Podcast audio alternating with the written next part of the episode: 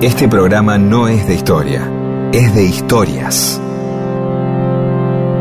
Historias para que no haya silencio, porque el silencio tiene demasiado prestigio.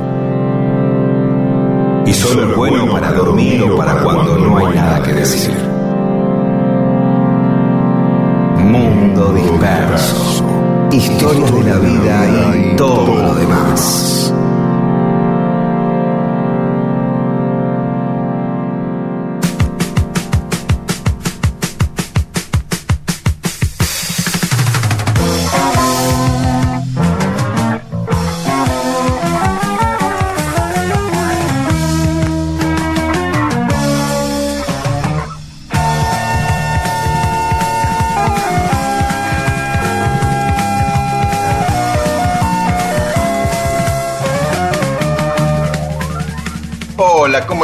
Aquí estamos en Mundo Disperso. Somos Rodolfo García, Pedro Saborido, Daniel Míguez, junto a Eamon, Olivia Dayes y Paula Weintraub.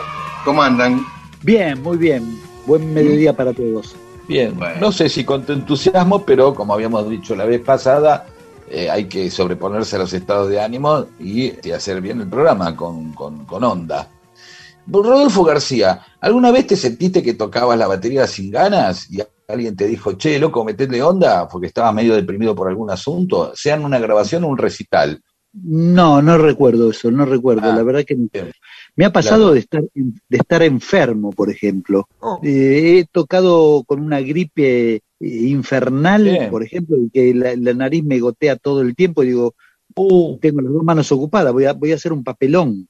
Este, y en el momento subiste, sentás en la batería y se corta totalmente, se corta totalmente. vos. Mirá vos. y haces el, el- el concierto y cuando terminás el concierto volvés a tener el- el- la gripe, vol- La te vuelve gripe, a sí, sí. a la Sí, nariz y pasa todo la, propia adrenalina de la actuación.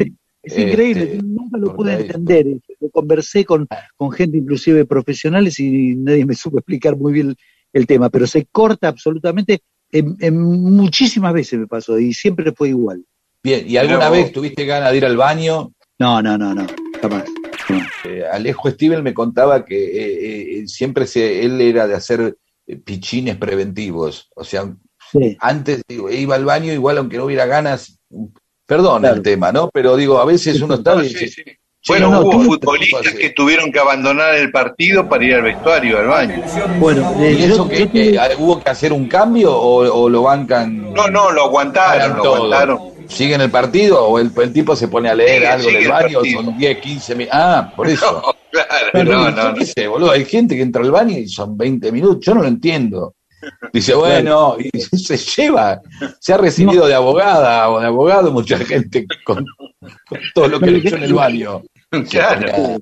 qué sé yo, por ahí Beatriz Sarlo es una persona que, que ha podido, eh, todo su saber y todo su academicismo ha, ha sido adquirido, en vez de leer una para ti, ponía a leer a Heidegger, qué sé yo. Este, depende de lo que encuentres en el baño. ¿Cuántas personas por ahí iniciaron su carrera en, en- en determinado eh, ámbito intelectual a partir de una lectura? ¿Qué sé yo? Obviamente, pues si vos vas eh, a la casa de, de un filósofo, no, no va a haber un gráfico ahí. O por ahí sí, hay revistas ¿Este qué? porquerías se llevan y dice, ¿qué me, qué, qué- vos qué sos? Y yo me llevo a Foucault. Y bien, y así me fui, me hice postestructuralista, así. ¿no?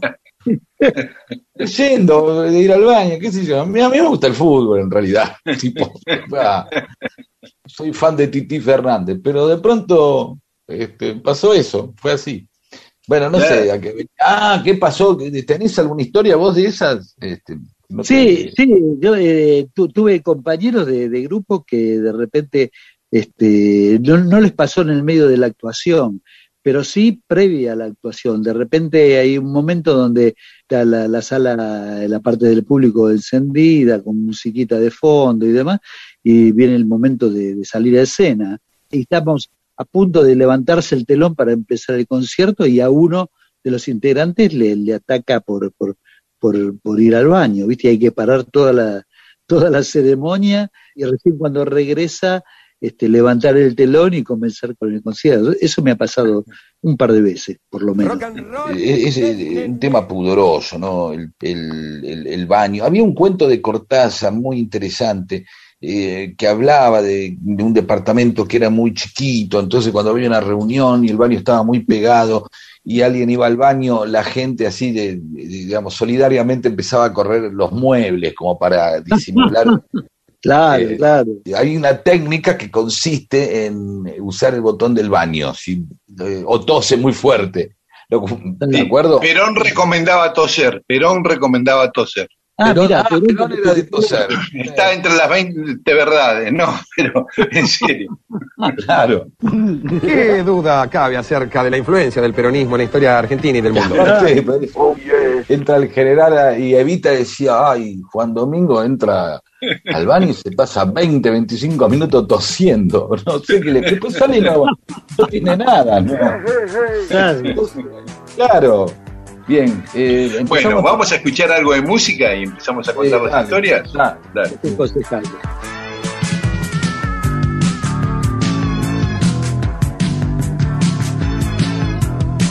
Mundo Disperso, historias de la vida y todo lo demás.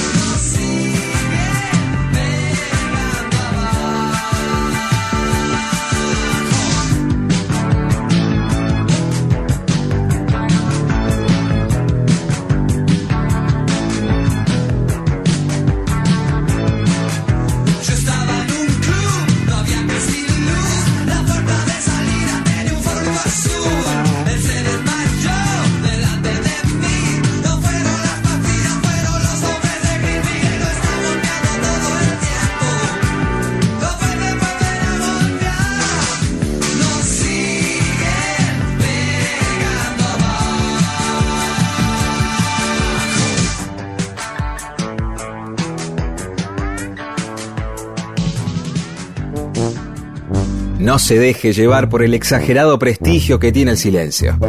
Las palabras y las historias son las que cambian el mundo. Mundo disperso.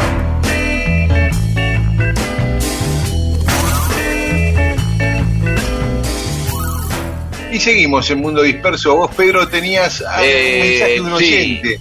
En Neuquén, Claudia Krasinski hace una observación acerca de la... Dice lo que pasa que por ahí es una palabra que uno eh, habitualmente usa, pero no, no, no. Es como la palabra incipiente. Viste que incipiente, una, una, una vez escuché que Dolina decía que la palabra incipiente generalmente se usa para hablar de las calvicie y, no, muchas, no muchas veces más. Eh, y este caso es garrafal, que nosotros dijimos error garrafal. Eh. Claro, ¿y de, por, de, dónde viene garrafal? ¿Qué es garrafal? ¿Qué es una gar, tamaño de una... A mí me, obviamente te suena un garrafal, es un lugar lleno de garrafas, o un campo de garrafas, es un garrafal. ¿Por qué? ¿Dónde crecen las garrafas? Claro, bueno, parece que no. A ver, hay dos orígenes del uso del, de, la palabra garrafal, sí. son parecidos, ¿de acuerdo? Uno eh, alude a que la, el garrafal es un árbol y un fruto parecido a la cereza y a la guinda, o a las guindas, eh, pero que nada, que es duro y no es muy rico, pero que mucha gente lo tomaba pensando que era una guinda cereza y ahí cometía el error garrafal, ¿de acuerdo? Ah. Eh, otros dicen que no, que no, que se llama garrofa o garrofal, y otros dicen que no, que un garrofal en realidad es un lugar donde hay muchos algarrobos, ¿de acuerdo? Son, siempre hay distintos orígenes de todas estas este, eh, cosas, no quedan muy claras. Pero otro dice que Garrafal viene a, la, alusión de Garrafal, no es que sea un error, sino que eh, alude a lo grande que era el fruto. O sea que Garrafal eh, no tendría que ser simplemente algo relacionado a un error, sino que podría ser relacionado a otra cosa, a algo grande simplemente algo grande. Bueno, eh, hice una fiesta garrafal. ¿sí? Sin embargo, nadie utiliza ese término para decir fiesta. Es decir, por automatismos, eh, este, como, los, como la palabra incipiente con calvicie, por ciertos automatismos, automatismos, terminamos usando siempre eh, la palabra garrafal cuando hablamos de un error. Por eso, digamos, eh, la idea de que viene de esa confusión de, la, de, ese fruto del garrafal con, con, la guinda o la cereza parece tener eh, más asidero.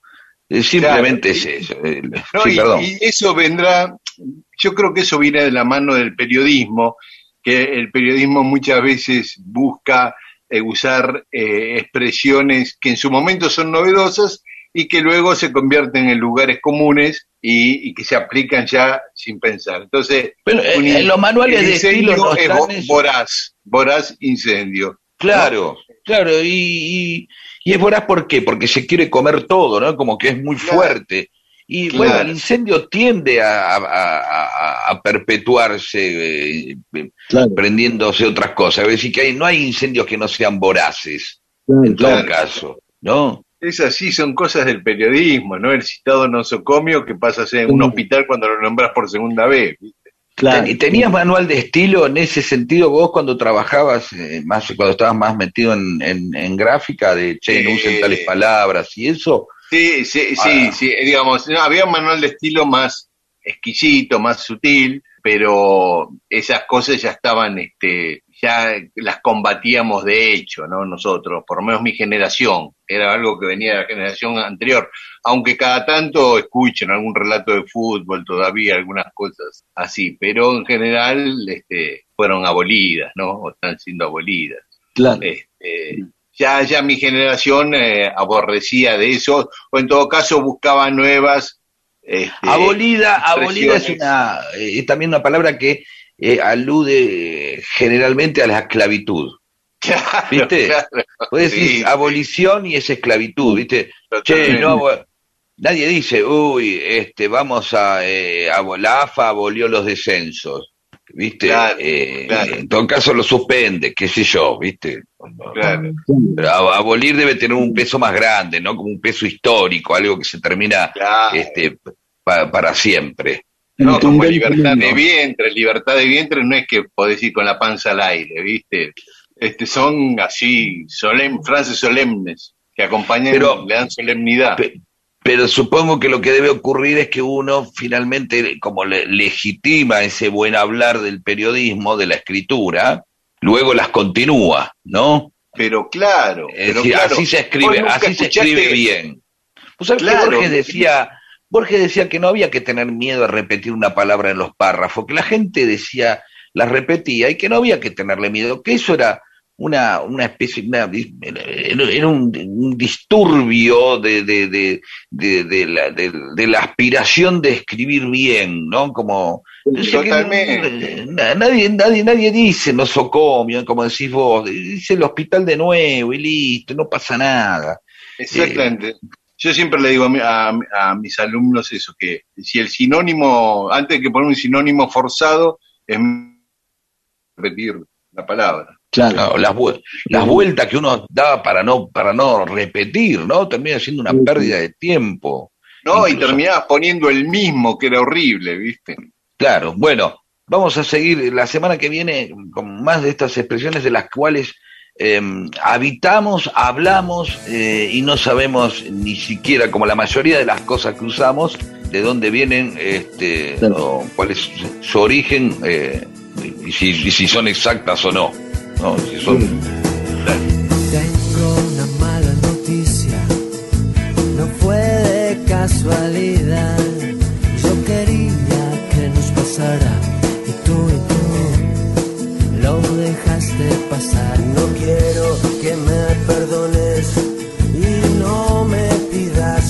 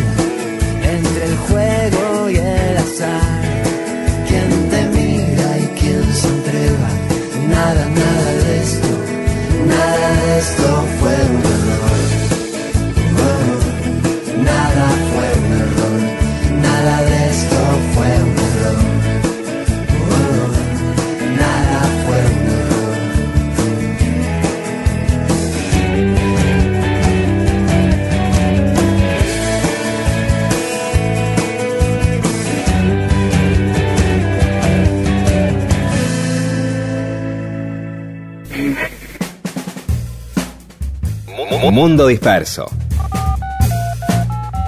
Un servicio de historias para poder ser el centro de las reuniones.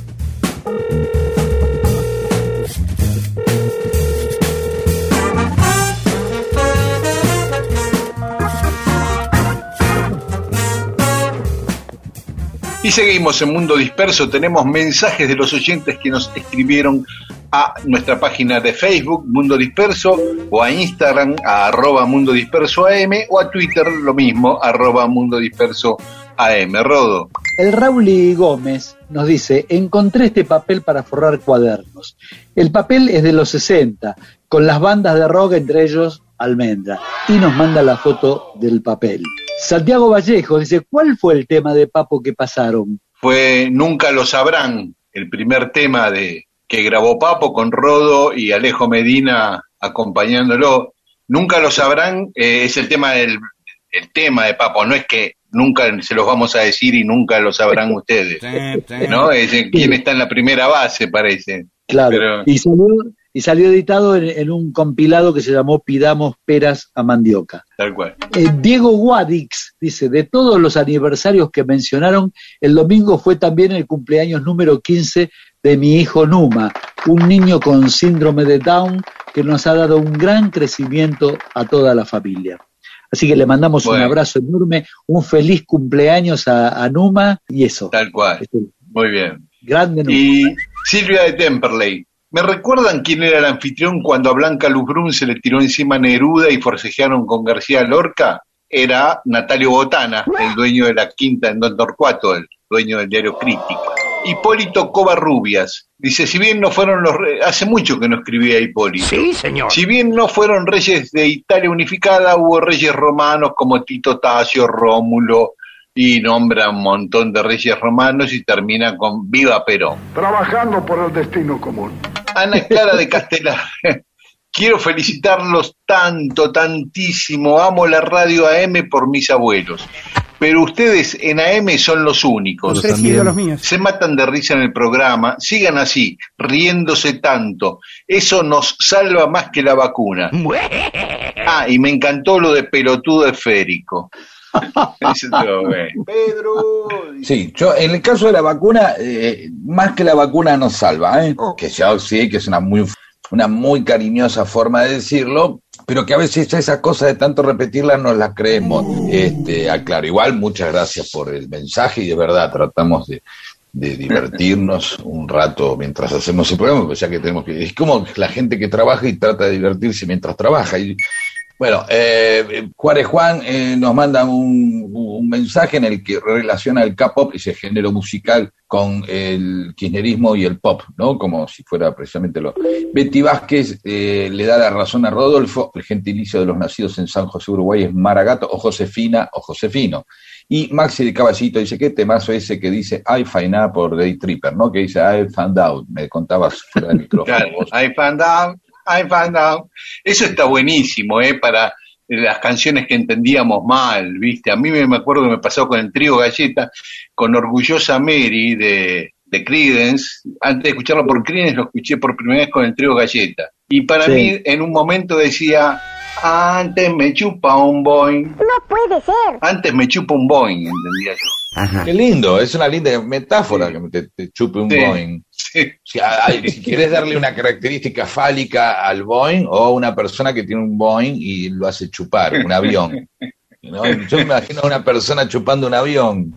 En algún momento a todos nos pasó entender mal un- la letra de una canción. Eh, todo el tiempo. Claro. Y yo le creo porque es mi amigo. Todo el tiempo. Ya- ya las- la- las- en castellano, las de, de Sí. Spinetta también tenía dos o tres que a veces decía, epa, ¿qué dice ahí? Y García y su generis. Un clásico es tengo los eh, rutas argentinas, tengo los dedos adheridos, es decir, Y es ateridos. es ateridos. Es, decir, es- que es es una una- palabra que no es muy usual. Entonces, en el escaneo que hace el cerebro, aterido, ¿cuándo escuchaste la palabra aterido? Nunca. Es decir, adherido. Y si a eso le sumamos la forma amanerada del, del cantar el inglés, que en eso Lebón es maravilloso, que te metió un té. ¿Cuánto tiempo más se va? La cantidad de té que metía. Hermoso, le queda hermoso. Es un gran cantante, Lebón, uno de los mejores cantantes del, del rock nacional. Entonces, es decir, adherido, parecía que era una manera. El flaco también tenía una forma muy particular de, de pronunciar y de algunas emitir, palabras. claro, de emitir, ¿no? sí. ¿Qué más? El viejo inestable dice, ¿para cuándo Eric Bardon de, de Animals? Bueno, en algún momento aparecerá. De Animals, War también es un- una larga carrera la de Eric Bardon. Y Pablo dice, Page también participó en la banda de sonido de eh, la primera peli de, de los Beatles, ¿no? Anochecer un día. Una noche ser un día agitado. No sabía eso. No, yo tampoco.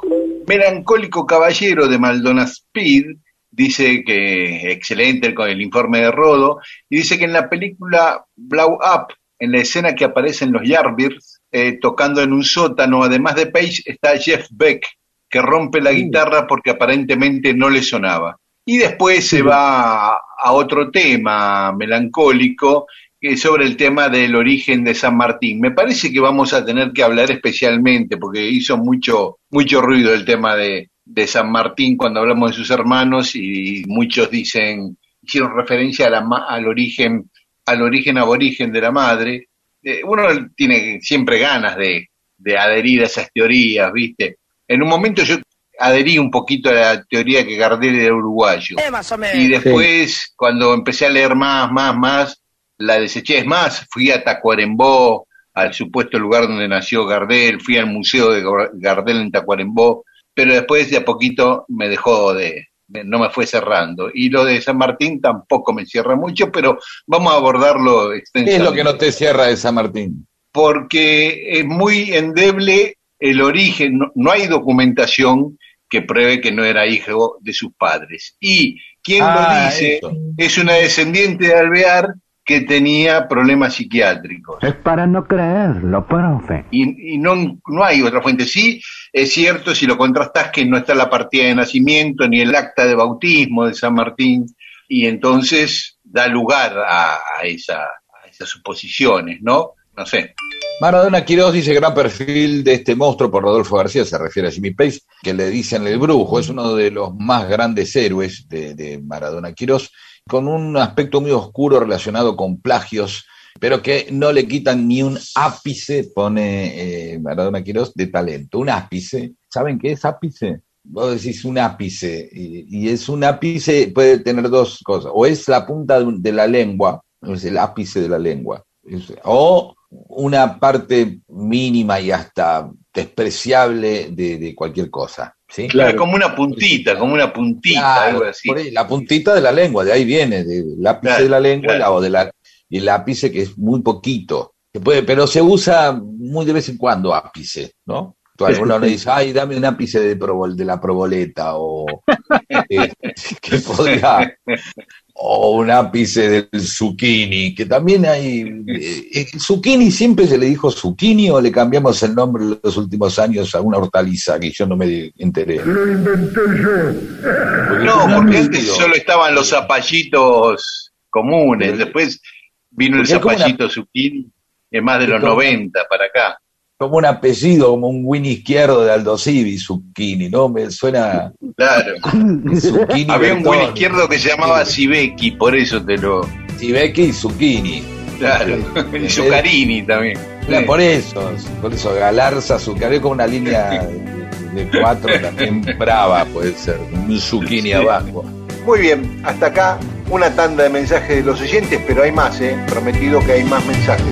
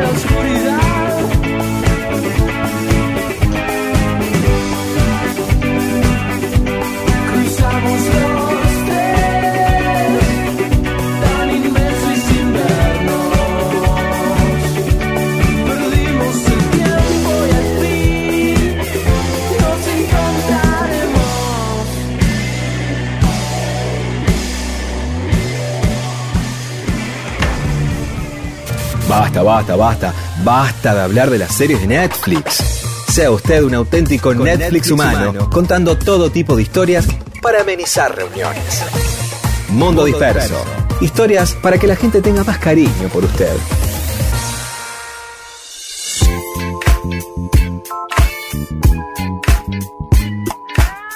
Y seguimos en Mundo Disperso.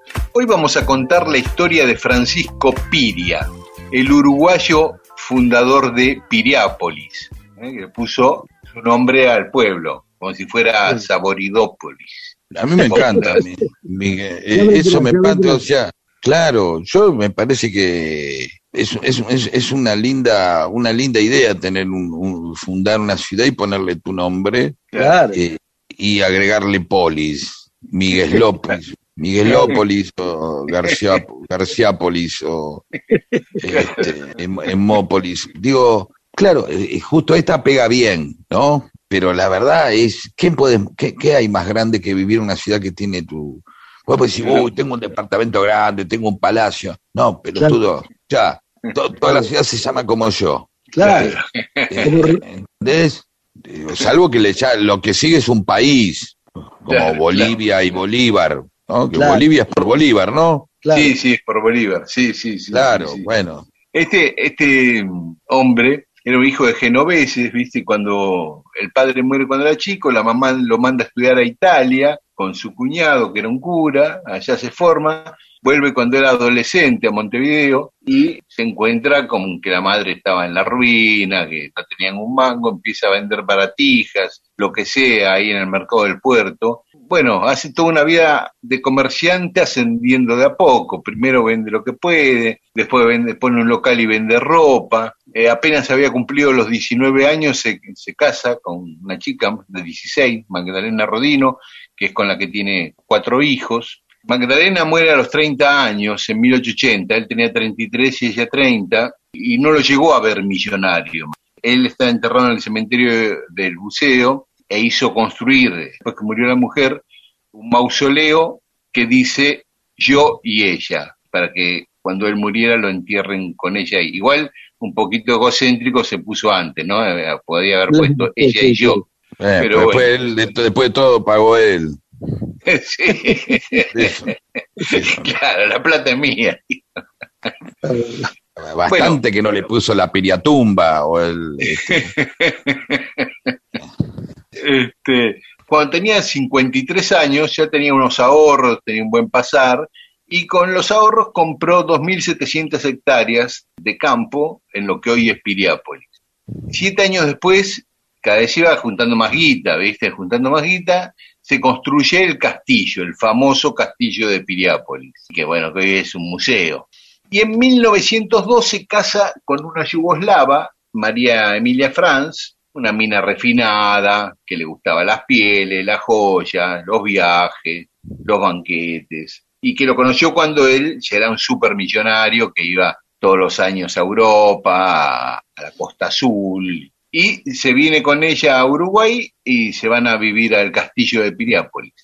Sigue avanzando, construye eh, un gran hotel que se llama Hotel Piriápolis, que hoy es la colonia de vacaciones, una colonia escolar de vacaciones ahí frente al mar. Construye la Rambla, inspirada en la costa azul francesa. Viste, va haciendo la ciudad. Y en 1912 empieza a rematar las tierras. Ya había hecho la Rambla, el hotel, su castillo, y empieza a rematar tierras y ahí sí, la empieza a levantar con pala, se hace hipermillonario. Sé que llegó a, la fortuna que llegó a tener era, era el 10% del presupuesto de Uruguay. Uh, Tremendo, tremendo. Eh, ¿No hizo un ferrocarril también? Un Sí. ferrocarril para ir hasta la... o me adelanté. No, no, no, justo iba a comentar eso. En 1913 hizo el tren, el tren a vapor que iba de Pan de Azúcar a Piriápolis, ¿no es cierto? Un trencito pintoresco que además lo usaba para llevar el granito que él explotaba de las canteras de los cerros de la zona, ¿no? Construyó el puerto Para... También para ir a la casa, porque el tren pasaba por de la, de la de, de- y pasaba por de, sus oficinas a la casa o algo así. Tenía Sí, una par de sí. estaciones donde él lo usaba personalmente el tren. Totalmente, totalmente. Llevaba piedras, llevaba pasajeros. El puerto también lo hizo para exportar el granito, para que vinieran los barcos y cargar el granito, pero también para que empezara a venir el turismo de Buenos Aires. Bueno, en 1917 construye el Palacio Pira en Montevideo, ahí frente a la Plaza Cagancha, que es un edificio monumental, espectacular, que hoy es la sede de la Suprema Corte de Justicia de Uruguay como eh, Piria era alquimista y le gustaban todas las ciencias ocultas y las cosas esotéricas, ese palacio, el Palacio Pira, está lleno de símbolos así misteriosos, esotéricos, ¿no? Después quiere dedicarse a la política, funda un partido, se presenta en las elecciones de 1919, pero le va horrible, saca 600 votos. Y después sí construye el Gran Hotel Argentino, el Hotel Argentino que es una cosa descomunal, ¿Lo construyó él, es- el Hotel Argentino? Claro, exactamente. La piedra fundamental la puso el presidente de Uruguay en 1920 y se inauguró el 24 de diciembre de 1930. Nochebuena lo inauguró. Ya con su tercera mujer, porque a los 75 años, ya siendo un hombre grande, se une a una mujer argentina, Carmen Ruiz, que tenía 20 años en ese momento, lo que fue un escándalo, porque Obvio. los hijos, imagínate que el hijo menor de él tenía 50, y él para guardar las apariencias, aunque todo el mundo sabía que salía con ella, es más, ella se hacía llamar Carmen Piria, tampoco disimulaba mucho ella, le pidió a, a un cineasta francés que había contratado que viniera a Uruguay para filmar a Piria, hacer una película sobre Piriápolis, que le hiciera la gauchada de casarse con Carmen, y él le pasaba guita, le, pasaba, le pagaba un pasaje anual a Florencia, y Berton agarró, ¿no? Compró, él le compró una casa, una mansión en Uruguay, y ahí vivía Carmen con su marido ficticio. Carmen era una mujer de carácter muy fuerte. Los hijos de Piria le tenían bronca. Encima Piria la pone como vicepresidenta de la empresa, del holding. Claro. Eh, y, y lo- el resto de los hijos integrando el directorio por abajo de Carmen, ¿viste? Por ejemplo, siempre ella iba armada con un revólver, ¿no? Iba a las grandes tiendas inglesas del centro de Montevideo, con- gastaba fortunas en ropa y cuando se sacaba la ropa, algo para probarse ropa nueva, las empleadas recuerdan que siempre apoyaba el revólver arriba de algo, ¿viste? lo mismo, lo mismo cuando hacía las reuniones de directorio con los hijos de Piria, ponía el revólver arriba de la mesa y decía, si alguien tiene algo para decirme, si quiere decirme personalmente las críticas que hacen a mis espaldas, pueden decírmelas ahora. Este, y con, con el bufoso ahí. Ah, pesadita. Eh, pareció, como le pasa a muchos, que eh, ese romance con, con Carmen lo rejuveneció y empezó a hacer más negocios y cosas más espectaculares. Por ejemplo, en 1926 construye un enorme palacio en Punta Lara, acá en la Argentina, ahí cerca de La Plata, con la idea de hacer en Punta Lara una ciudad idéntica a, a Piriápolis. Es Claro. más, él quería construir un puente que cruzara el río de la Plata de Punta Lara a Piriápolis. Y empezó los trámites con la provincia de Buenos Aires para que la provincia construyera un camino directo de La Plata a Punta Lara que no pasara por Ensenada. Y él a cambio iba a condicionar las playas, comprar tierras y bueno, y hacer un balneario como hizo en Pirápolis. Hubo mucha burocracia, el proyecto no prosperaba, Piria se cansó y se volvió a Uruguay, ¿no? Eh, ahora sí. ese, ese, ese edificio que todavía está en pie, un poco abandonado, es un mon- monumento histórico de la, de la provincia de Buenos Aires. Bueno, hacemos un descanso y aprovechamos a Piria para escuchar música uruguaya. ¿eh? A Jorge Nasser y el negro Rubén Rada cantando de nosotros dos de Eduardo Mateo. Y después, sí, seguimos contando la historia de Francisco Piria. Sabes bien que después que tú siempre te apoyas y me miras, me inspira, sé que tú lo sabes bien. Si me miras,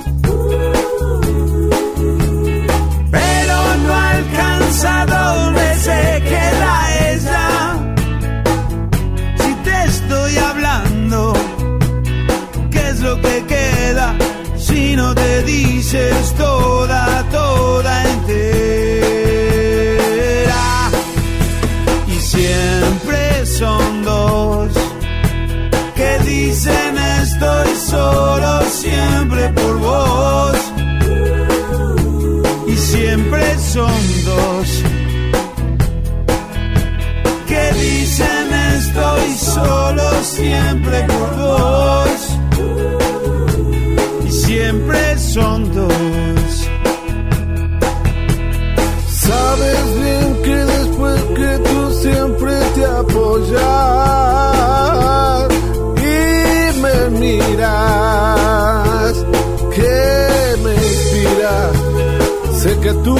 sabes bien sí si me miras.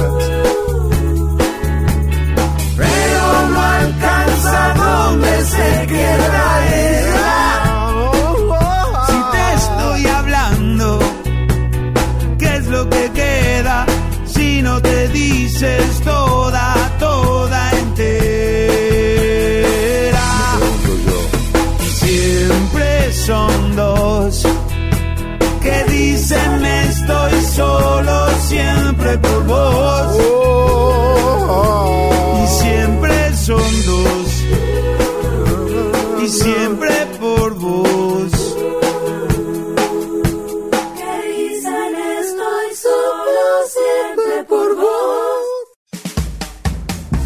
Sea el centro de las reuniones. Escuche Mundo Disperso y apréndase las más interesantes historias para contar.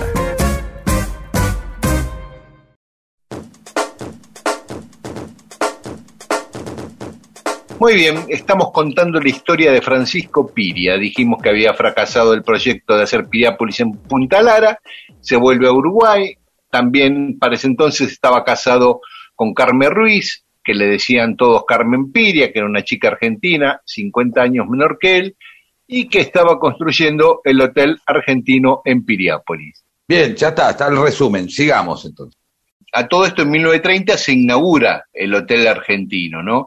que era un lujo total para la época, ¿no? Tenían máquinas que pelaban papas, eh, máquinas que lavaban 4.000 piezas de porcelana por hora, máquinas que hacían helados que lo sacaban con forma de animalito. Entonces a los pibes les servían un helado que era una gallina con los pollitos de distintos colores y gustos diferentes, ¿no? Y cosas así, muy, muy excéntricas.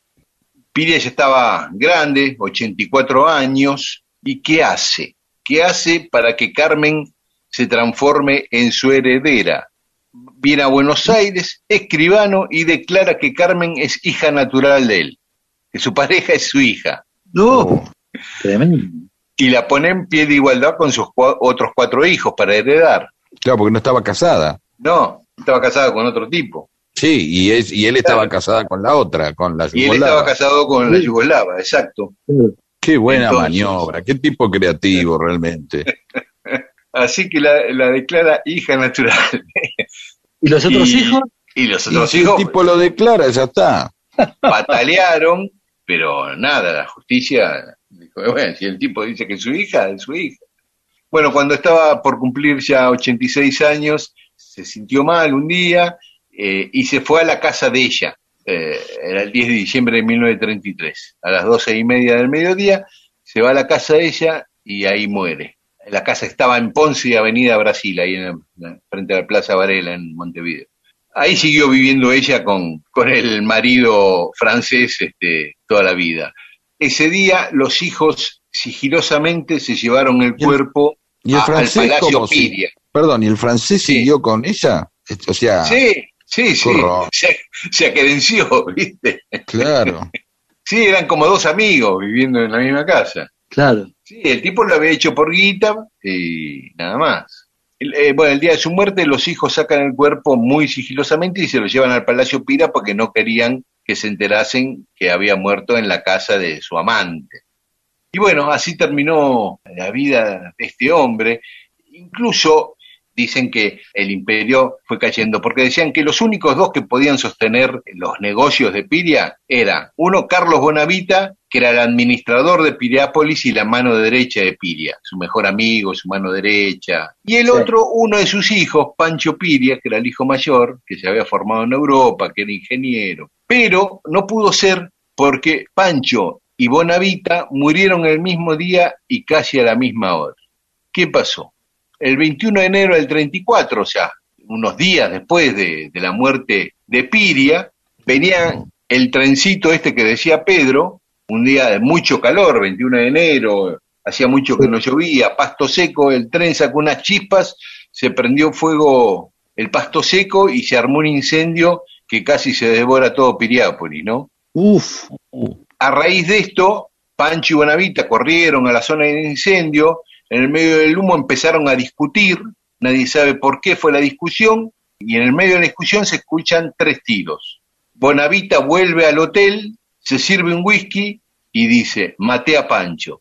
Después fue a su habitación y se suicidó. O sea, Oh. el, el mejor amigo de Piria mató al hijo mayor de Piria y se suicidó él, que eran los únicos dos que podían administrar eso, discutiendo por el incendio, digamos, pero se ve que tenían cuitas anteriores porque si no, a llegar a Tenían eso. cuitas, sí. Sí, Algún día lo, lo quise decir porque me parece Hacía que si estamos hablando eh, de en Uruguay en el siglo XIX, principio del siglo XX, es una palabra apropiada. Sí, sí, que hace, hace tiempo tenías ganas de decir.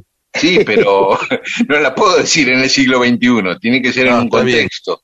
Es verdad, es verdad. O sea, por ejemplo, no, este, el, eh, Alberto Fernández y eh, Santiago Cafiero no pueden tener cuitas. Tendrán Claro. problemas, diferencias. eh, bueno, no es el mejor ejemplo porque se llevan bárbaro, ¿no? Pero bueno. No, bueno, es un ejemplo simplemente. Bueno, más allá de esto, quiero agregar algo, que hermosa esta historia, esto es lo que estás contando, eh, y, y qué habrá pasado, porque uno siempre se supone que quedó, y los piria de ahora tendrán algún mango, quedó algo, habrá pirias, Sí, hay, hay, Habrá- hay. hay pirias, y, y algo les debe haber quedado, por lo menos, ¿no? Este, o Sí. hacen de piria, qué sé yo. De- eh, ¿Tienen por lo que leí decían que dos generaciones, las dos generaciones siguientes, eh, a sus hijos vivieron sin problemas. Y ahora están laburando, volvieron a laburar. No sé, Y por ahí. Seguro. Hay que averiguar qué pasa.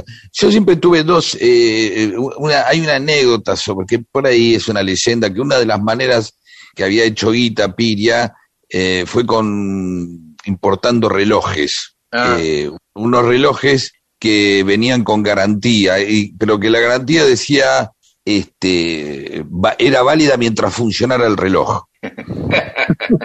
y eh, o sea, no sé si era una leyenda, pero de la supuesta viveza, de la viveza de este tipo que hacía esas cosas o que Claro, pero bueno, claro, bueno. no lo sé. pero- Al principio, cuando era jovencito, que eh, después de vender baratijas, se puso un negocio de ropa y después empezó a fabricar eh, unas levitas, como un- sacos.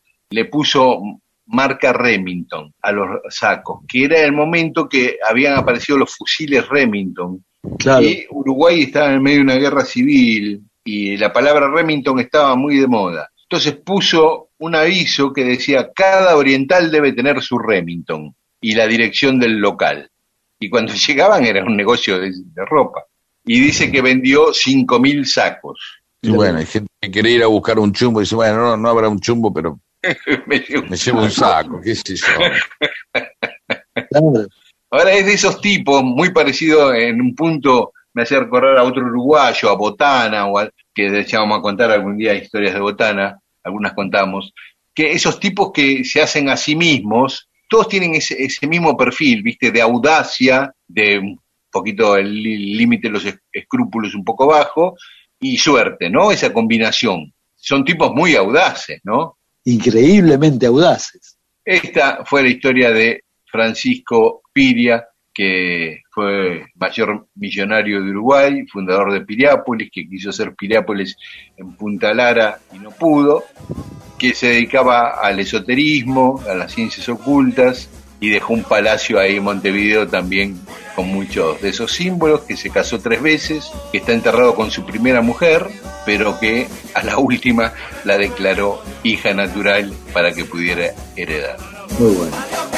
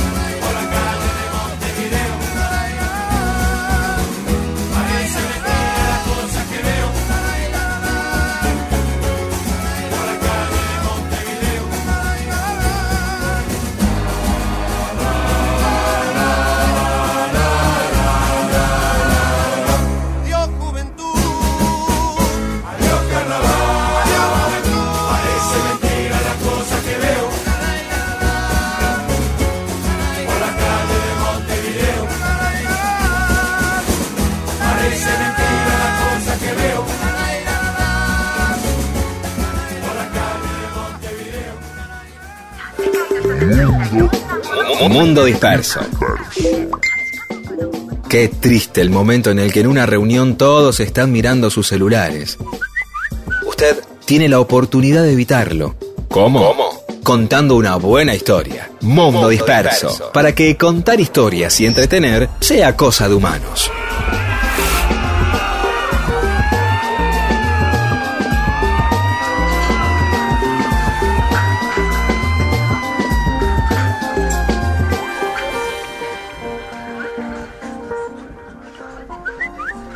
Y en Mundo Disperso tenemos más mensajes de los oyentes. Oscar de Florida dice, Jimmy Page tiene una hermana argentina que toca el piano, se llama Marta Argerich, nos manda a comparar fotos, es linda Marta. Y... Sí, pero tiene un aire, ¿eh? Tiene un aire. Jimmy Page. Sí, claro. Y Ana Valiente dice, Rodo, me encantó tu semblanza del gran Jimmy Page, a pesar de las interrupciones y aportes de voces amigas. Bueno, perdón, Ana, perdón. Juan Domingo, perdón. No No me sé, yo creo que me, yo creo que me metí poco, por suerte, ¿no? No, yo, yo me metí mucho. Pero bueno, está bien. Pero es, es horrible esto. Lo, lo más horrible del mensaje, no por Ana Valiente, es que alguien lo escriba y me lo dé. Claro, claro. Peor todavía. Porque voy a decir, gran semblanza de Jimmy Page, a pesar de los dos pelotudos que tenés al costado. Y yo lo leo. Tampoco tanto, sí. Claro. Bueno, es que somos así, somos abiertos, exponemos todas Claro. nuestras miserias. Gran baterista Rodolfo García, un gran recital, más allá del forro que toca el otro instrumento ese. ¿No? Mamá. Qué, no, qué bien que la pasé el otro día con tu familia, salvo el pelotudo de tu hijo. Que tiene ocho años, pero ya pinta como un gran pelotudo. Así. No Te puede preguntan qué vas a hacer de grande, pelotudo, te tiene que decir, decirle que haga esto. Hijo, cuando seas grande, no te preocupes en estudiar nada, porque hagas lo que hagas, vas a ser un pelotudo. Bien, papá, dice. Eh, eh, Te agradezco, te agradezco el cumplido, dice el tipo. Claro, gracias. Gracias. Bueno, Eh, Betty de Quilmes, ahora en Piriápolis, dice, muy apasionante esta parte de la biografía de Rosas. La obra El Farmer, sobre un libro de Andrés Rivera, es una joya de Pompeyo Audiver y Rodrigo de la Serna. Y Erika Peña también nos recomienda El Farmer de Andrés Rivera, ¿no? El granjero, sería en castellano. Rod Valentin, amigos, propongo una columna dedicada a las grandes personalidades históricas que corrieron la coneja hasta su muerte en el exilio. No sé de esta cosa de andar separando, eh, que está muy bien, ¿no? Porque que decíamos la vez pasada que siempre aparece como el mérito de haber, ¿no? El mérito de haber muerto pobre, ¿no? Entonces, como eso parece que él lo elevara, ¿no? Y tipo por ahí, qué sé yo, y murió pobre, tal, tal prócer, el general Saragasti que murió pobre. ¿Y por qué? Porque se gastó toda la plata en merca y en prostíbulos. Entonces, por eso murió pobre, no porque era ni honesto, no era corrupto, es más, era muy corrupto, ganó mucha plata, robó plata y después se la gastó en merca y este en lupanares, ¿sí? Que me encanta Y la lo que le quedaba la perdió en el casino, y la que le quedaba la perdió en el claro, casino. también, sí. Entonces ahí uno dice, "Ay, pero murió pobre, ¿no? Entonces ahí está. La verdad que la, eh, la- la pobreza no es ningún mérito, en todo caso es un problema. Por el tema excursiones, Daniel Trípoli nos dice, no me olvido de la rural. ¿Cómo se esperaban esas excursiones? A cualquier lado. El tema era rajar del colegio. Irma Duche dice, en la primaria nos llevaron a la cervecería Quilmes cuando era la original. Recuerdo una larga mesa con manteles blancos y sanguchitos de miga de queso. ¿Y le daban cerveza a los pibes? No, me imagino que no, los sanguchitos. Ah, pero por Sí, ahí le mandaba algún recuerdo, alguna gaseosa y alguna cosita, una botellita de juguete. A mí me fascinaban, creo que era la primera intromisión. eh, le podríamos decir a Rod Valentin, por ejemplo, que podríamos hacer una historia de esas cosas que suponemos que van sembrando en el niño un futuro consumidor. Claro. Que son las botellitas de juguetes, ¿se acuerdan? Que, uy, compré el cajoncito de Coca-Cola, pero también venía el fernecito, el, Claro. ¿no? Y- y entonces, No, y el habanito de chocolate, el habano de chocolate. eso es tremendo. Las compañías cigarreras van a la quiebra. ¿Cómo te van a dar un, un coso de... Ay, bueno, si me compré una jeringa que viene con eh, este fru- jugo de frutilla, entonces Claro. Ah, no te la inyectes, es para darte en la boca, ¿no? ¿Cómo vas a ponerle paso a, a coso como... Bueno, el gofio eh, podía ser una previa de, de- de la merca, ¿no? Porque era como, era aspirable en algún momento también esta cosa, andar sacudiéndose con un polvo. Aquí habrá un futuro merquero. Em, bien. ¿De qué estás hablando? Te secaba la garganta, no te dejaba respirar. Sí. Claudio Baldoni, en Mar del Plata y zona Sale Daniel nos llevaban a la Cavic, que era una planta envasadora de vino. Qué antiguo el Cavic. Faltaba No, que nos llevaran alguna tabacalera acá, claro, para hacer el combo completo. Está muy bien, claro. Vamos a visitar a los pibes. Lo que estábamos diciendo recién, ¿no? Vino, cerveza, paso. Esto es lo que te vas a tener que tomar para soportar la vida cuando seas grande. Este, ¿Entendés? Claro. Dice, bueno, aparte de estudiar, chicos, van a tener que bancarse la ansiedad y ver qué hacen cuando eh, salen de su trabajo. Y mamarse, ¿qué vas a hacer? Y fumar. para soportar Claro, todo. Saludos para oyentes nuestros. Graciela Russo de Mar del Plata, para Jorge Mamaní y para Cristian Chiminelli de Saladillo. Yo saludo a José Solís, Laura Aliaga y María García. Y yo a Eugenia Manzano, de Córdoba, María Esther de Dios, que se queja porque no nos pudo escuchar debido a que Radio Nacional de su ciudad transmitió una carrera. Maico Acosta y después Cecilia Marchesi de Rosario que protesta porque nunca leemos sus saludos. ¿Esta es la manera de que alguien lea un saludo de ustedes? Es que protesten, protesten, amenacen con algo. ¿No me simpatizas? Ah, mira No, vos, los che, con que... Carta documento. No, no, no, no me salgas con eso, papá, papá, ¿por qué no? ¿Por qué no hay? ¿Por Pero claro, no podemos eh, leerlos a todos. Eso hace que eh, haya una merma en los mensajes. Es como un tema de oferta y demanda. O sea, la gente Claro. manda mensajes, no las lee, no las lee, dice, yo no le mando mensajes más, estos tres tarados. No te juntes con esta chusma. Dejan de mandar mensajes. Cuando dejan de mandar mensajes, nosotros seguimos leyendo y de a poco alguno dice, yo voy a mandar, porque están leyendo. Algo me dice que no debo hacerlo. Porque le preguntan a alguien, che, Maldonado de Speed. A mí me leen siempre, dice el tipo, igual que Hipólito Covarrubias eh, o Prol. A mí me leen siempre. Entonces, pues, ah, yo mando de nuevo. Y ahí otra vez empieza el círculo. ¿Otra vez? Leemos todos los mensajes, contestamos muchos, pero no los podemos leer a- al aire. No, no, no, no, porque se hace largo. Bueno, gracias a todas y a todos. No me lo agradezca a mi jefe.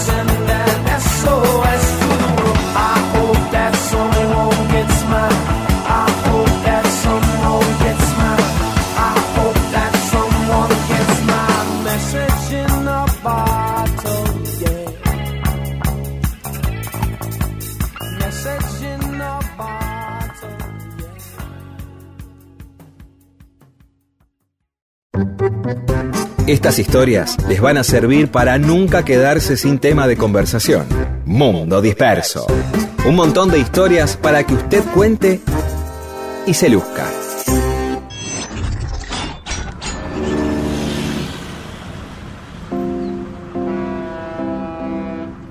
Y estamos en Mundo Disperso, cosas que pasaron un día como hoy, un 21 de marzo. Casi todos los años comenzó el otoño, yo diría que todos. Pero además de eso, un 21 de marzo de 1980, John y Yoko cumplían 11 años de casado y Yoko le regaló un Rolls Royce. Ah, mirá. vos. 500 gardenias. El, fam- el famoso Rolls Royce pintado con, con filetes. Ey, No, yo un- creo que no, pará, pará, ese era anterior, esto fue en 1980. ¿eh? Ah, perdón, no lo escuché bien. El día de su eh, que celebraban sus 11 años de casados. También un 21 de marzo nacía Johann Sebastian Bach en 1685. Mirá vos. Y unos 300, casi 300 años después, en 1946, un día como hoy, nacía Miguel Abuelo. Y de él queríamos hablar, Rodo, ¿no? Claro, sí, un músico que fue muy importante para la movida del rock argentino. Un tipo que, que, venía de, de, de otra, desde otros géneros, ¿no? Se acercó al rock argentino. Su verdadero nombre era Miguel Ángel Peralta. Como vos decís, nació el 21 de marzo del 46 en la localidad de Munro. Comenzó de muy chico con la música. Por los 60 participaba habitualmente en peñas folclóricas, en general a dúo con su hermana, Norma Peralta, interpretando Vidal, zambas, bagualas. Norma Peralta tuvo también una participación así bastante importante ¿no? en, en la música, actuando, tanto aquí como en Europa, donde después se trasladó. Más tarde se relacionó con gente de lo que en aquella época era el incipiente rock de acá, argentino, rock local, ¿no? En especial con músicos que tenían a la cueva de Purredón como, como punto de encuentro. En el 67, Pipo Lernud, periodista, escritor, poeta, luego de conocerlo, gestionó una entrevista con Ben Molar, que era el dueño de la editorial Fermata, para tratar de conseguirle alguna posibilidad de grabación. Ben Molar le preguntó en en aquella entrevista si tenía un grupo ya armado, ¿no? Y Miguel afirmó con la cabeza, es decir, fue así a, medio a ciegas, ¿no? Sin tener preparado ninguna estrategia ni nada. Cuando le preguntó esto de lo del grupo, dijo, con la cabeza dijo que sí, este, y ahí nomás le preguntó cuál, cuál era el nombre del grupo. Y entonces Miguel, nada, no había tomado la previsión de inventar nada, recordó una frase del, del libro El banquete de Severo Arcángelo, de Marechal, y en una parte decía, padre de los piojos, abuelo de la nada. Entonces le contestó, nos llamamos los abuelos de la nada. Eh, Ben Molar le, le- le prometió conectarlo entonces con, con Jaco Seller, que era uno de los principales productores de CBS, productor de, de Leonardo Fabio, entre otros. Después fue productor nuestro, también de Almendra, porque se pasó de CBS a RCA. Bueno, se conectó con Ben Molar con Jaco Seller para que les tomara una prueba. El grupo en realidad no existía. Este, Tuvo que armarlo. Miguel Abuelo, es decir, que a partir de, de esa aprobación tuvo que salir a buscar músicos. Bueno, finalmente armó la banda, que en principio estuvo integrada por Papo, Pomo, Miki y Alberto Lara. Eh, Alberto Lara, todos le decían este, este Alberto Abuelo. Un, un tecladista que en aquella época era conocido como Mayoneso, y bueno, obviamente el propio Miguel, ¿no? Eh, se presentaron a la prueba, aprobaron la prueba. En el primer simple participó también como guitarrista Claudio Gavis. Bueno, a poco de salir este disco simple, era la época ¿no? que los grupos arrancaban grabando un simple, nunca un long play de movida. A poco de salir el simple, Miguel se retira del grupo. O sea que los abuelos de la nada sacaron un solo simple Claro. en esa etapa. Exactamente. ¿Y qué temas Este- tenían? ¿Te acordás, Rodo, ese simple? Eh, Diana Divaga y tema en flu sobre el planeta. Ah, A poco de salir del simple, Miguel se retira del grupo para encarar su, su carrera como solista. Papo también quería intentar por su lado tocar en un estilo más blusero y se va también del grupo.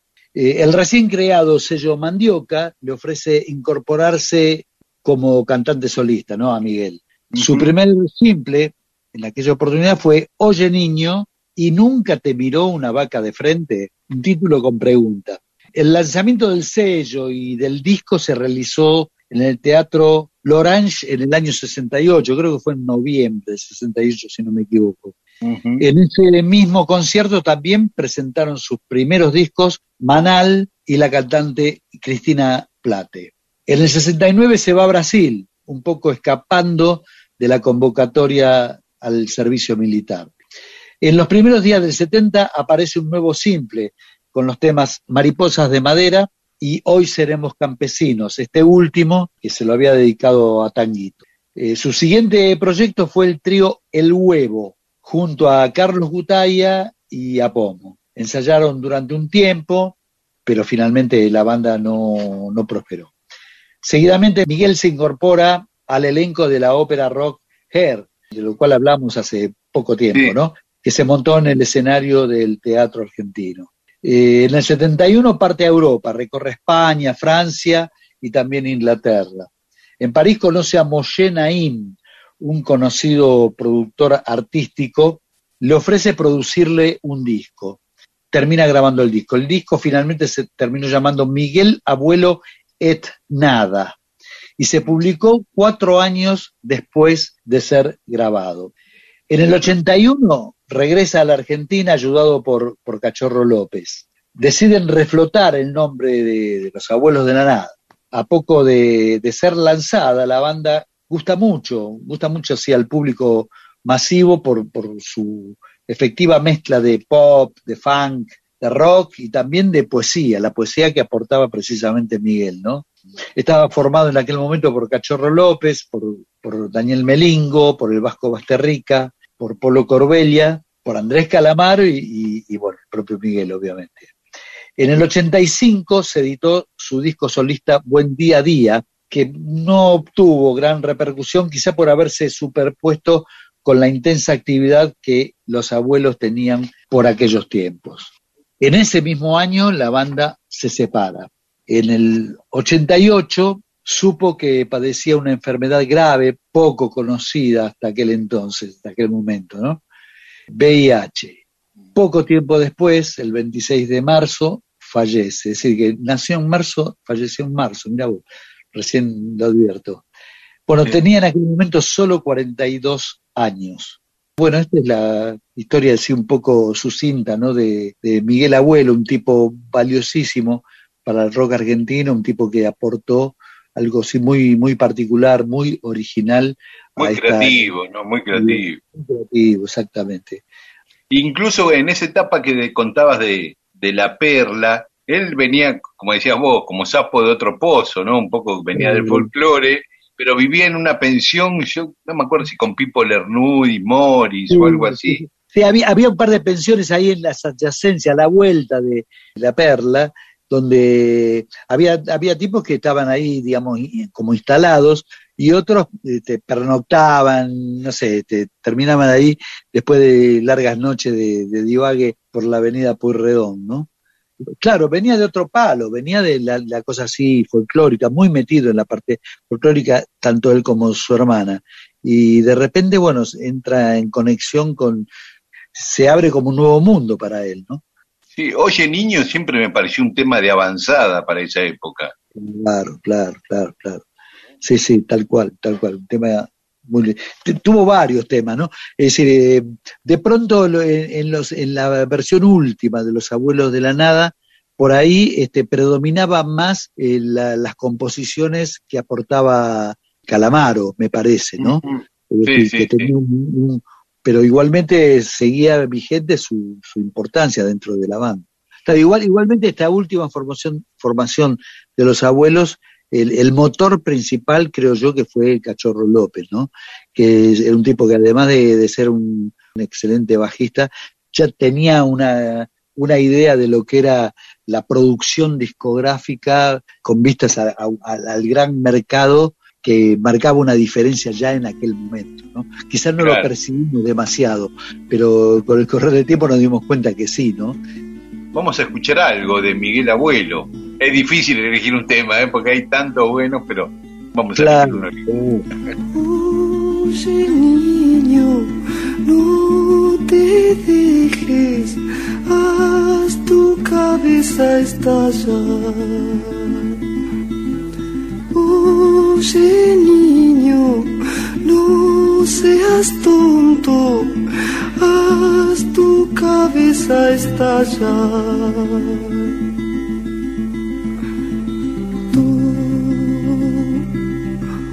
Todo lo que ata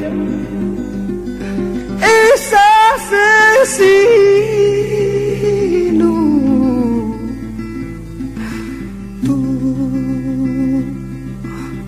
Lo que ata no es la paz.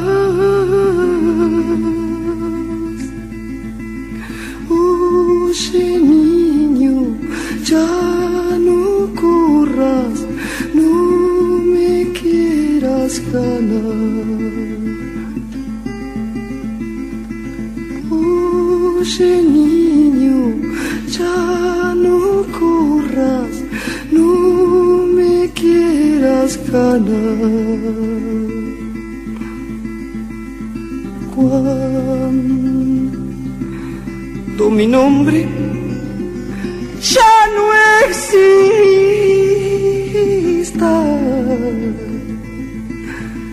Verás que velocidad.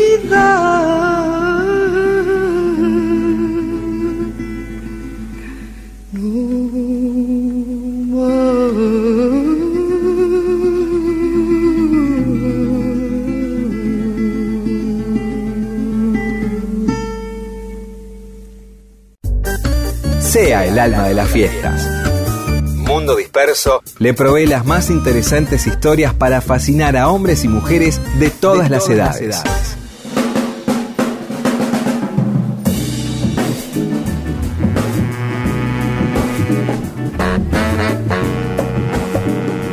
Y estamos en Mundo Disperso. Los mensajes de los oyentes que muchas veces no podemos poner al aire ni contarlos, pero los recordamos, ¿no, Pedro? Sí, y yo tengo uno viejo. De, cuando habíamos hablado el año pasado, el asiento de atrás de un auto, eh, ir en el medio, es como el lugar del boludo en el auto, ¿se acuerdan? Sí, Claro. sí, sí. Habíamos hablado de eso, que el boludo que encima si hay tres culones atrás se tiene que meterse más adelante y ya queda con la cabecita entre los dos de adelante. ¿Se acuerdan? Claro. que Habíamos hablado de eso. El lugar de cuando uno vuelve a un cumpleaños, va a tal lado, qué sé yo. Esa, la- es un lugar que ha decidido mucha gente a mm, cambiar de trabajo, dedicarse a hacer dinero para tener un auto, porque no soporta que eso le vuelve a pasar. Y ahí viene el tema, eh, ahí viene el, el tema que nos propone eh, eh, Mario Couto, sí dice que hay relación de poder, la- las relaciones de poder entre eh, los lugares que se ocupan en un espacio. Por ejemplo, el auto, ¿no? El que va adelante y son más pistolas que los que van atrás. Pero también esto se puede invertir cuando el que maneja este, es un empleado de otro que va atrás. O sea, Sí, el lugar sí. de atrás puede ser tanto para un bebé como para un gerente, para una abuela, para la mamá de uno si sale a pasear, o para eh, un jerarca este, estatal, eh, militar o, o eclesiástico. ¿sí? Claro. ¿Viste? Porque es raro. Es más, nosotros cuando, cuando antes con, con Alberto, Alberto Fernández vino a grabar aquella vez, lo vimos que se fue manejando. ¿Te acordás Sí. que decíamos, "Eh, este no tiene chofer, viene solo y maneja él? ¿No? Claro. ¿Qué pasó? Estamos acá en un caso así como floripondio para el presidente. No, pero más allá de eso, No, pero raro ¿sabes cuando- qué? Cuando era jefe de gabinete de Néstor y de Cristina, también manejaba él. Bueno, ¿viste? Son como lugares de decir, "Ey, pero si, ah, pero si sos un tipo cualquiera, este, eh, pues vas adelante y sos el que maneja, no sé si me explico. Eh, parte del poder del auto es ese, pero a veces el poder es simplemente el poder este, sujeto a un pago, es decir, el, el chofer del, del, del taxi es el dueño del taxi, pero a cambio de dinero pierde la voluntad de a dónde quiere ir. Claro. Sí, sí. Bueno, vos uno subís un taxi y, y- y le decís, bueno, qué sé yo, voy a este, Heredia y, y Triunvirato, no sé, ni siquiera sé si se juntan, pero no importa, voy a Heredia y Triunvirato, y el tipo dice, sí quiero. ¿Por qué? Si yo soy el que manejo, soy yo. Y vos decís, porque pienso darle dinero. Ah, bien, dice el tipo. Entonces sí, ¿de acuerdo? Pero si no, el que maneja es el que tiene el poder dentro del auto. Sí. Entonces, Sí, sí, sí. eh, de alguna manera, sí, bueno, digo, para cerrar esto, entonces esta especialidad, esta espacialidad que nos está proponiendo viene, es muy largo, pero te lo dejo plantado a vos, este, la especialidad, la espacialidad en, el, en las bandas. A ver, sí. quiero que digas vos qué se siente estando atrás o cuando un batero dice, bueno, yo quiero estar adelante o quiero estar arriba. Eh, ¿cómo, ¿Cómo se siente eso? ¿Arriba de qué cosa? ¿De qué, qué- De una tarima, porque el baterista, Uh. decir, y ya que está atrás, pónganlo más arriba para que se vea. O sea, lo peor del baterista es cuando va atrás, pero no le ponen tarima. de- o El luces? otro día vio. O Es luces. que es lo que pasa, muchas veces estás cogoteando, viste, Sí. moviendo el, cuerpo- el cuello para un lado, para el otro, para ver eh, al baterista, viste, te lo tapa Sí. entre el público que está delante tuyo y te lo tapa el cantante, el guitarrista, Claro. viste, Los el micrófono del otro, No, yo, yo lo que quería, lo que Los quería, platillos. los Volviendo- platillos. yo lo que quería comentar, volviendo un poco para atrás, que hay como un gesto de, me- cuando, cuando no- no es el conductor el que impone las Ah. condiciones. Suponete, Ale, se juntan cuatro amigos que cada cual va por su lado a, a cenar a un lugar, ¿viste? Porque convinieron eso, ¿no? Entonces a la vuelta dice, che, los puedo acercar, qué sé yo. Y, y- y alguien, no el conductor, otro dice, che, anda vos adelante. Y es como un gesto de cortesía. Sí, sí, sí, sí, yo lo siento ¿me así. Yo soy un, Sí, yo soy, sí. como yo no manejo, el- tengo la preponderancia de ser copiloto, es mi, mi, mi lugar Claro. más cercano al poder. ¿Entendés? Claro, Eh, claro, claro. eh, la- lo más cerca de ser el falo del auto, de acuerdo que es el que maneja, no hay duda. Claro, Claro. ¿no? entonces cuando alguien me dice anda adelante, yo medio me aprovecho, la verdad. Digo, bueno, no, no rechazo la oferta de ir adelante.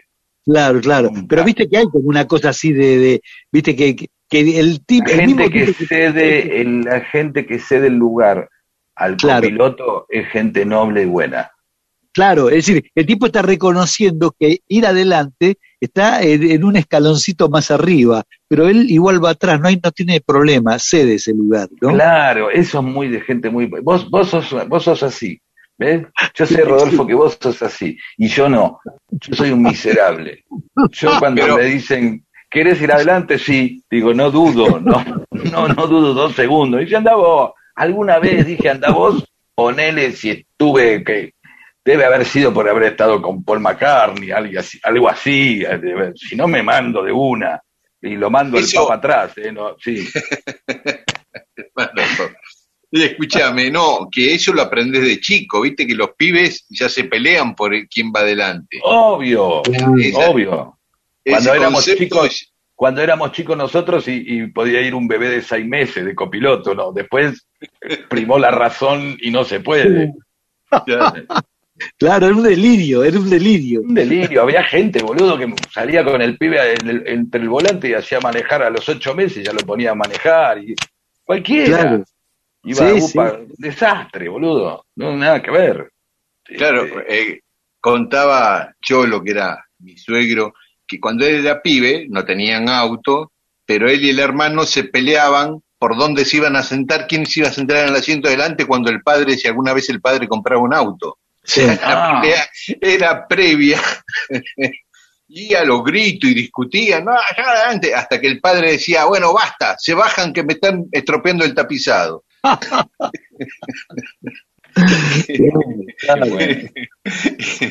Nunca Bueno, tuvieron auto. Claro, claro. Eh, eh, de todos estos temas vamos a seguir hablando, este, pero en otro momento. Puede ser de los, los lugares y cosas. Porque quiero seguir hablando del tema del baterista. yo a Rodo lo quiero ver, o en una tarima a dos metros del escenario, allá arriba, y los demás por abajo, o bien al frente, adelante Rodo y los otros tres atrás. Sí, últimamente apareció una cosa interesante en los bateristas que quiebran eso, que tocan medio de costado. Eso yo se lo vi hacer al negro Soulé hace muchos años y ahora lo veo en Jaguar, pero eh, hablemos en otro momento. Vamos a dedicarle algo especial énfasis a ese lugar. Dale, dale. Muy bien. Dentro de algún tiempo estarás acabada, metida en tu casa haciendo la colada. Nadie te dirá, muñeca, ven conmigo. ¿Dónde irás cuando no tengas un amigo? Tarde ya comprenderás por qué te digo, pisa el acelerador. Hasta la rueda. Pisa el acelerador. Hasta que pueda. Pisa el acelerador. Siéntete viva. Pisa el acelerador. No estés captiva. Mientras tenga gasolina tu motor. Y pisa el acelerador. Desconfía de quien te diga, ten cuidado. Solo busca que no escapes de su lado. Antes de que te aniquilen sus reproches, déjalo que duerma y a la medianoche sal por la ventana, pon en marcha el coche y pisa el acelerador. Es estupendo. Pisa el acelerador. Salir corriendo. Pisa el acelerador. Sal disparada. Pisa el acelerador. De madrugada.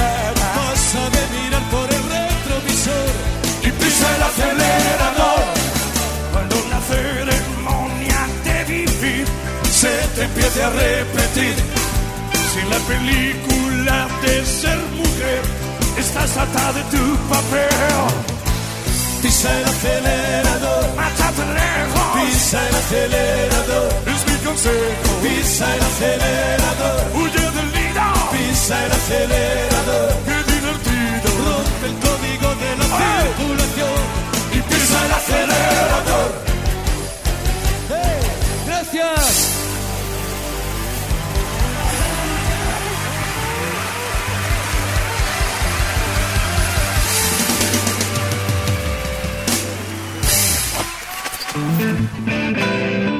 Mundo Disperso. Mundo Disperso. Historias de la vida y todo lo demás.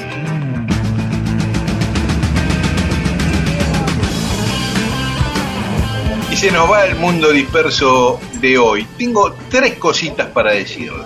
Una, recomendarle que vayan a ver la obra de teatro Sed de Amor. No van a ir a ningún lado, la tienen que ver por streaming. Los viernes, sábados y domingos a las 20, Sed de Amor, las entradas se consiguen por alternativa teatral. ¿eh? Es una comedia dramática que está escrita a partir de tres hermanas de Chekhov y Ana y sus hermanas de Woody Allen. Después, eh, bueno, ya va a haber tiempo, pero nuestro oyente, Lisandro Aristimuño, el 29 y 30 de abril toca en el ópera y las entradas están en ventas por Ticketek. Otra cosa que, que quería decir, tenemos muchos oyentes en la Patagonia, muchos de ellos en el Bolsón. Daniel Vázquez, uno de los que siempre nos escribe, mandó una foto del paisaje destruido por los incendios, que es tan doloroso. Ya pasó hace tiempo, pero no queríamos, aunque nunca hablamos de cosas de actualidad, me parecía que queríamos mandarles un abrazo a nuestros oyentes patagónicos. Sí, enorme abrazo para todos. Y por último, un dato que omití el domingo pasado, Pedro, cuando vos me preguntabas por qué le, había- le habrán puesto Humberto Primo a la calle, y si decíamos un homenaje a la comunidad italiana, yo dije que más o menos que estimaba que le habían puesto el, el nombre en 1893, y no, lo pusieron en 1900, el mismo año en que lo asesinaron a Humberto Primo. Oh, y lo claro. asesinó un anarquista, un anarquista que vivía, italiano, pero que vivía en Estados Unidos, y a partir de una represión muy violenta que ordenó Humberto Primo, este tipo se vino de Estados Unidos a Italia y en Monza lo asesinó. Por eso es que acá le pusieron Humberto Primo. Bueno, vámonos entonces. Ya está. Sí, ah, y una cosa importante que nunca la decimos. Ah, ¿viste? Sí. ¿Viste? Me acordé. Es que quienes no nos escucharon ahora, nos pueden escuchar a la medianoche en Nacional Rock, la FM de Radio Nacional, en el 93.7. Así que ahí estamos los domingos a las cero, o sea, los domingos a medianoche, el lunes a las Claro. cero. Bueno, listo. Vámonos, ahora sí. Chao, hasta el domingo que viene. Hasta el domingo, buena semana.